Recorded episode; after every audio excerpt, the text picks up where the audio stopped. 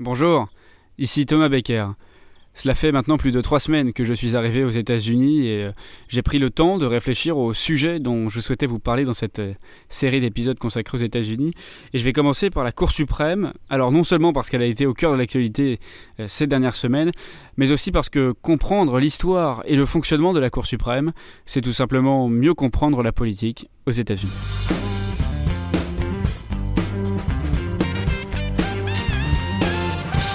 Alors si vous suivez l'actualité, vous avez certainement entendu parler euh, de la Cour suprême ces dernières semaines.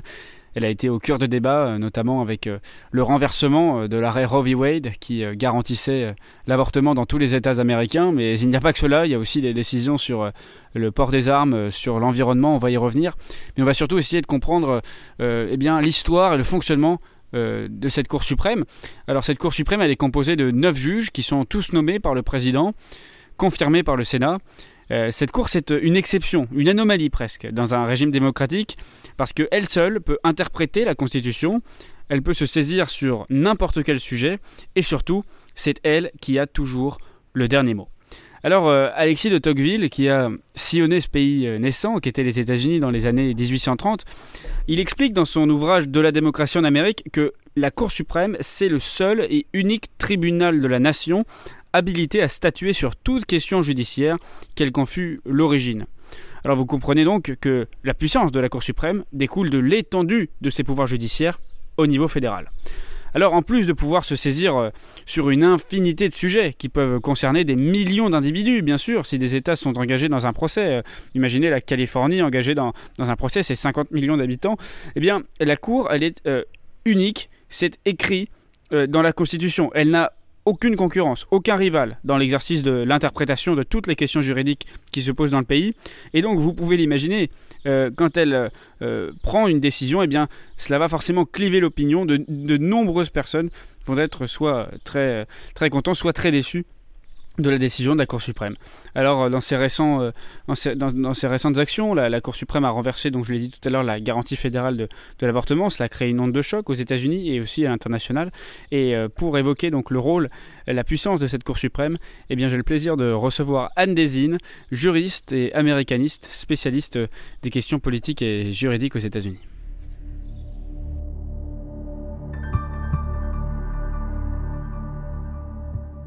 Bonjour Anne Desine, merci beaucoup d'avoir accepté mon invitation dans cet épisode. Bonjour. Alors, euh, la Cour suprême aux États-Unis, c'est euh, vraiment l'incarnation du pouvoir euh, judiciaire. Et ce pouvoir, la Cour, elle l'exerce bah, au même titre que le président exerce le pouvoir exécutif, au même titre que les parlementaires, c'est-à-dire donc les sénateurs et les représentants d'État exercent le pouvoir législatif.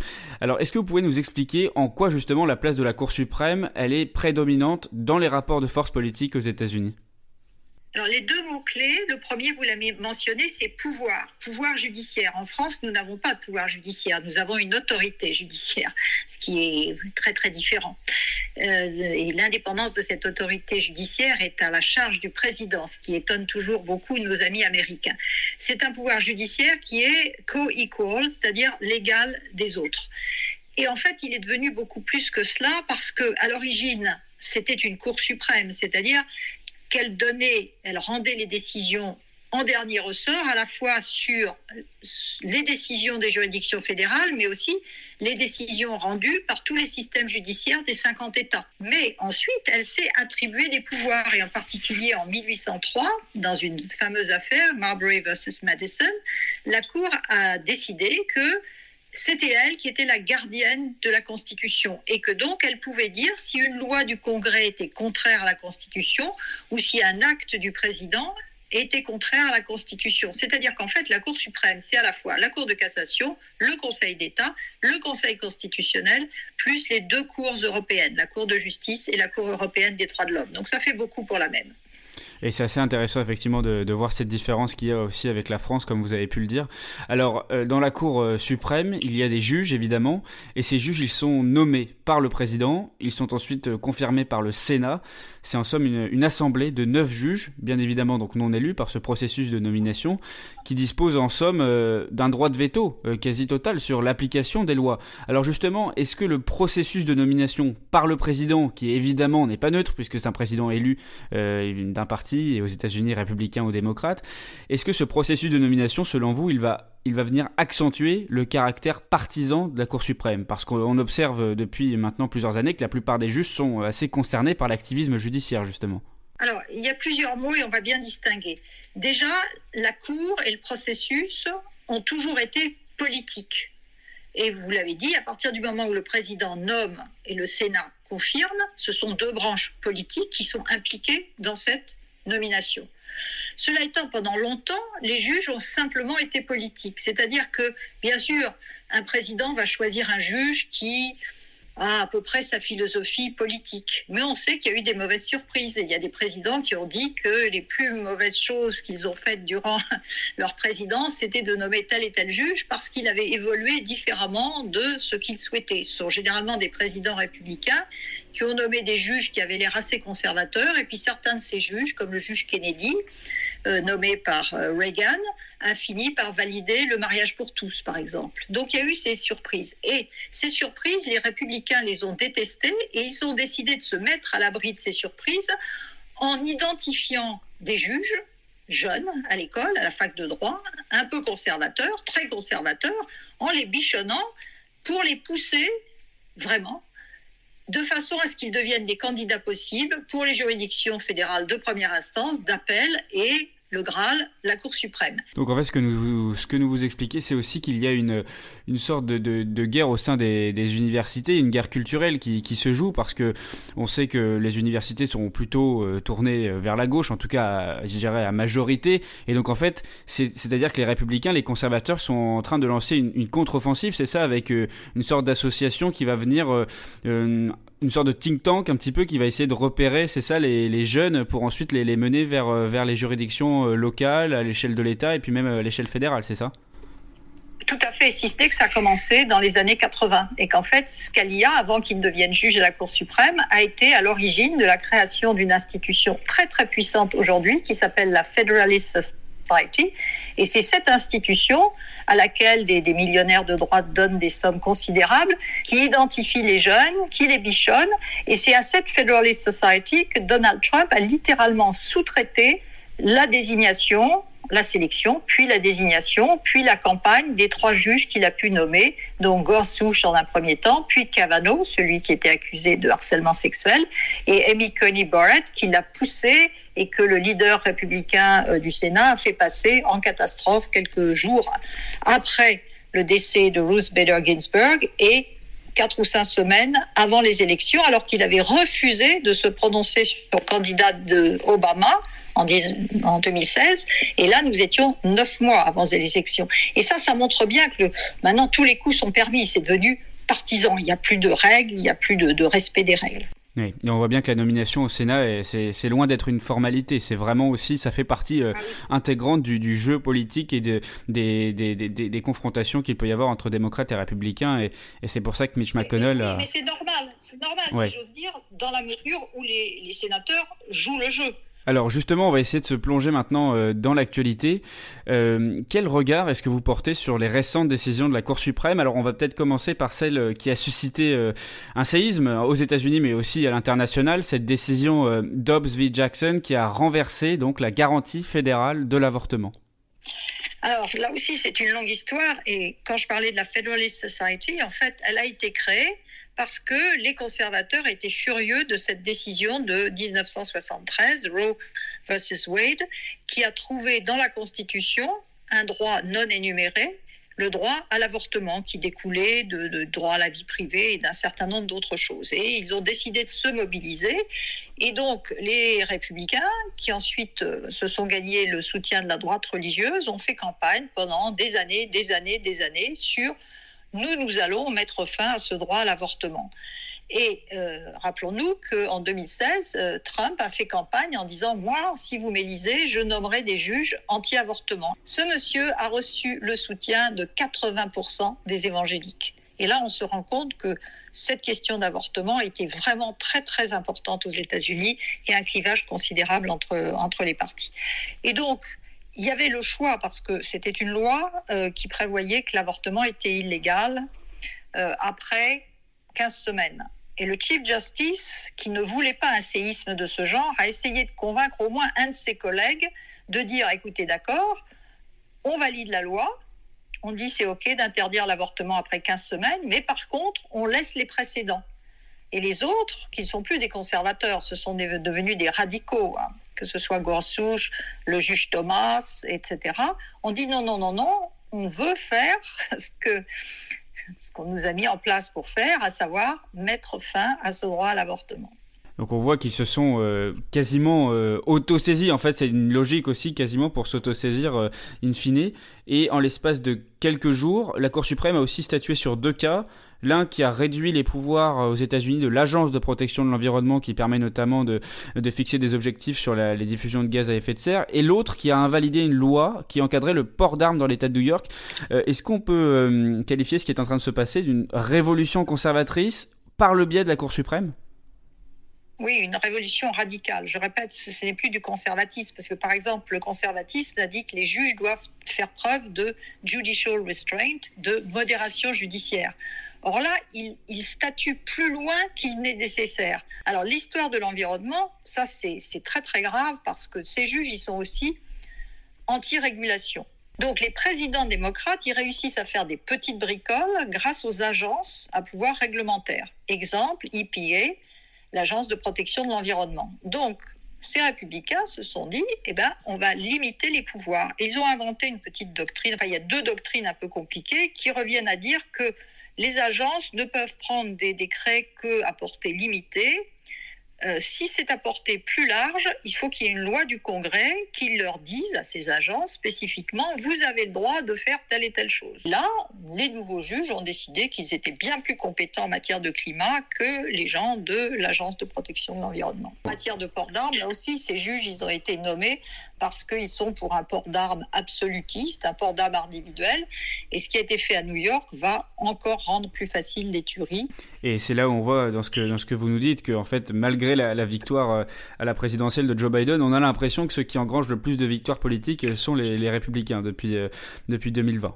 Euh, en tout cas, je voulais qu'on revienne ensemble sur euh, euh, l'évolution du clivage au sein de la Cour suprême, parce que vous avez commencé justement à en parler, ce clivage entre les originalistes, donc ceux qui en fait fondent leur raisonnement sur le sens originel de la Constitution, et les autres, les tenants de la doctrine de la Constitution vivante, c'est notamment ceux qui ont dominé au sein de la Cour suprême lors des décisions qualifiées de progressistes comme la fin de la ségrégation raciale dans les écoles. Est-ce qu'on peut dire aujourd'hui que les originalistes tiennent d'une main de fer la Cour suprême, même si j'ai une petite idée sur votre réponse les originalistes ont, un petit peu euh, dérivé, n'est-ce pas?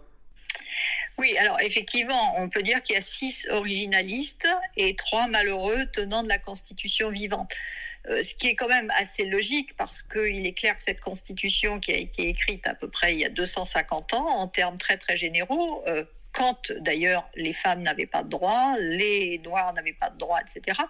C'est pas aberrant quand même que quelque part on la fasse évoluer, mais ce n'est pas ce que pensent les originalistes. Ils vont défendre mordicus la doctrine originaliste, mais ce qui est frappant, c'est que en fait, euh, parfois ils tordent cette doctrine pour aboutir à des résultats politiques. C'est-à-dire qu'à la limite, ils n'ont même plus besoin d'être originalistes parce que ils regardent le dossier, mais eux, ils regardent surtout le résultat. Le résultat, c'est on veut en finir avec l'avortement, on veut en finir avec la régulation, on veut un port d'armes illimité. Ce qui est frappant lorsqu'on lit des décisions, elles font 200 pages chacune, c'est qu'elles sont de plus en plus, alors non seulement pas très bien rédigées, mais surtout elles n'ont plus de réelle base juridique. Si on compare euh, des décisions conservatrices, il y en avait déjà, le Chief Justice a écrit des décisions très conservatrices, ben, il y a encore dix ans, elles étaient fondées juridiquement, elles étaient bien motivées, c'était des bonnes décisions. On pouvait ne pas les aimer, mais c'était un bon produit juridique. Maintenant, c'est presque honteux la façon dont ils tordent les règles pour aboutir à un résultat. Tant qu'ils ont cette majorité de 6, ils vont démanteler, démanteler, démanteler, en particulier le droit de vote aussi. Ça, euh, c'est pour la saison prochaine, si j'ose dire. ouais. Euh, vous, vous, mentionniez tout à l'heure l'ancien juge Antonin Scalia. Je voulais justement vous faire euh, réagir par rapport à une, une déclaration qu'il avait eue. Il déclarait que quand le juge se fait législateur, la vie et la liberté sont menacées. Et quand on voit ce que maintenant les conservateurs euh, pratiquent à la, Cour suprême, et ce que vous nous expliquez depuis tout à l'heure, on, sent qu'il y a eu effectivement une sorte de dérive. Est-ce que le, mandat de, Donald Trump est passé par là en quelque sorte? Ah oui, voilà, c'est vrai que Scalia, qui était un homme très sympathique par ailleurs, qui aimait l'opéra et qui s'entendait bien avec l'icône de la gauche, donc Ruth Bader Ginsburg, c'était un conservateur. Et lui disait, euh, si, on se met à légiférer, bah, on n'est plus des juges, on devient des législateurs. Alors pour être tout à fait honnête, ça l'arrangeait parce que euh, comme la Cour était dominée par la gauche, il n'avait pas envie que les juges de gauche ne légifèrent trop légifère entre guillemets. Il appelait ça legislate from the bench, donc légiférer à partir de, la cour. Mais il y avait quand même une, une certaine honnêteté intellectuelle. Et c'est la raison pour laquelle il préférait que ce soit les agences euh, qui édictent des règles plutôt que des juges non compétents dans des matières techniques. Euh, là, euh, nous sommes dans, dans, un nouveau monde où ce sont des idéologues qui ont été nommés parce que ce sont des idéologues et qui n'entendent absolument pas la voix de la prudence qui essaie de souffler le, Chief Justice. Parce que la Cour suprême, elle est très puissante. Mais s'il n'y a pas derrière le pouvoir exécutif qui fait exécuter et les gens qui obéissent à ses décisions, elle n'a aucun pouvoir. Et c'est toute la question de la légitimité de la Cour. Et le chief est très conscient qu'avec ces décisions qui vont à l'encontre de la majorité, y compris des républicains sur l'avortement, il y a quand même 66% des, républicains qui veulent un certain droit à l'avortement en cas de viol, d'inceste, danger pour la mère, etc.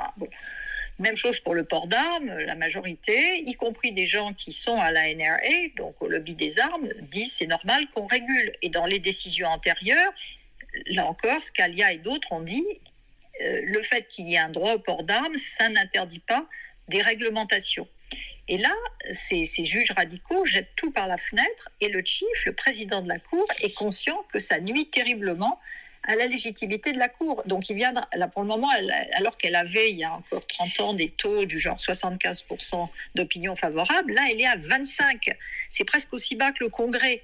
C'est grave, ça veut dire qu'il y un moment où une décision ne sera peut-être pas respectée. Je donne un exemple. En 2000, il y a eu la décision Bush versus Gore, qui a donné la présidence à Bush de façon extrêmement spécieuse.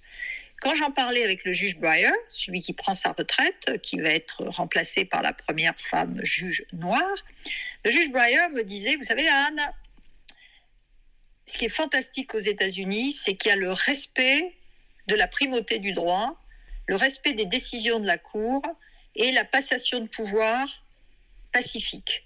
C'est-à-dire même ceux qui ne sont pas d'accord avec la décision, et ils n'étaient pas d'accord avec la décision, on l'accepte au niveau de la Cour et l'accepte dans le pays. Et c'est ça qui a changé. C'est ça qui a changé avec Donald Trump.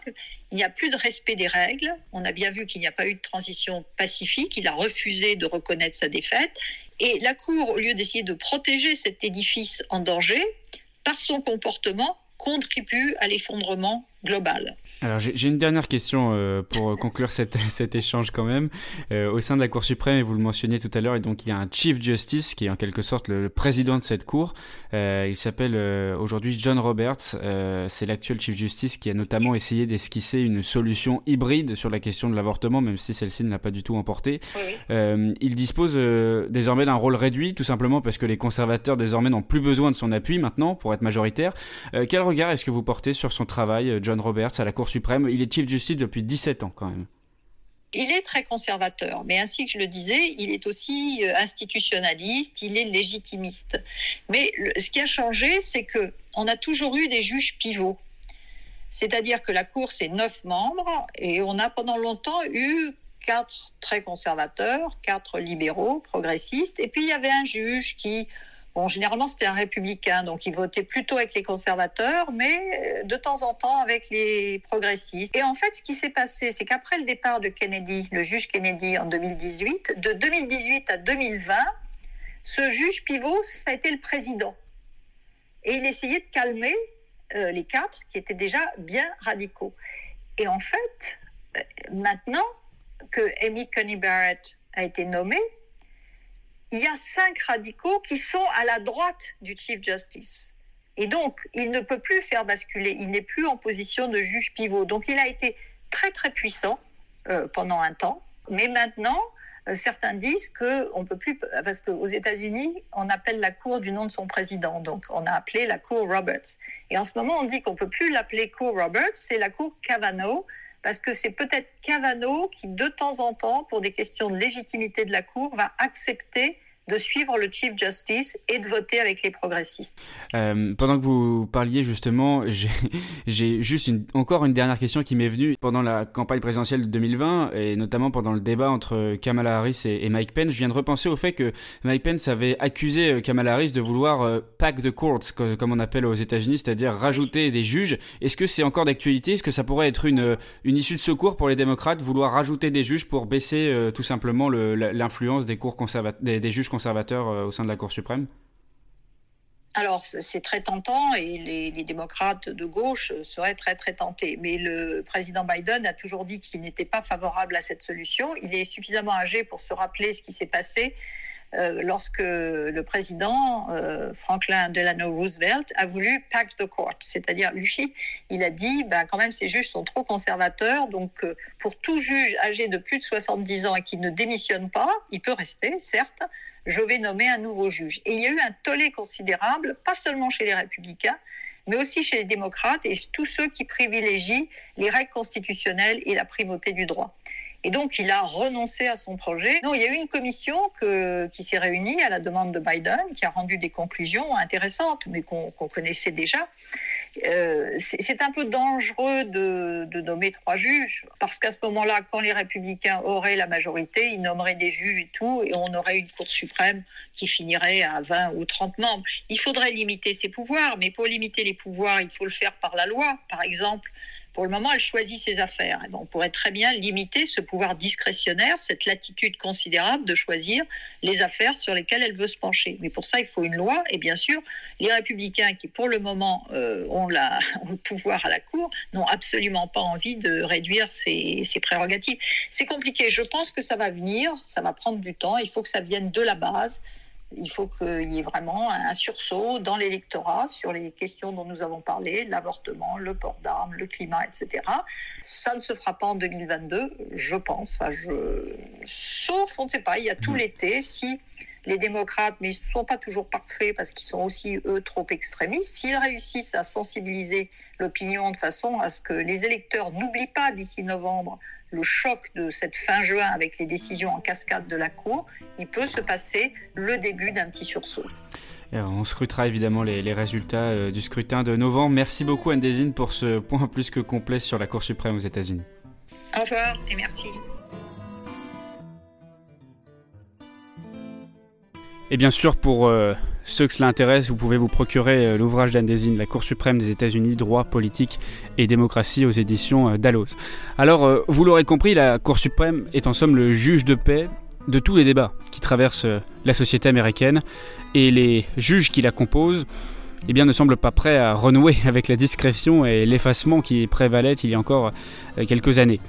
Alors bien que ces prérogatives soient aujourd'hui fortement contestées, hein, et ça, cela se voit dans, dans les sondages d'opinion, euh, la Cour suprême a été pensée par les pères fondateurs à la fin du XVIIIe siècle afin euh, de garantir une union plus parfaite. C'est ce qui est écrit dans, la Constitution.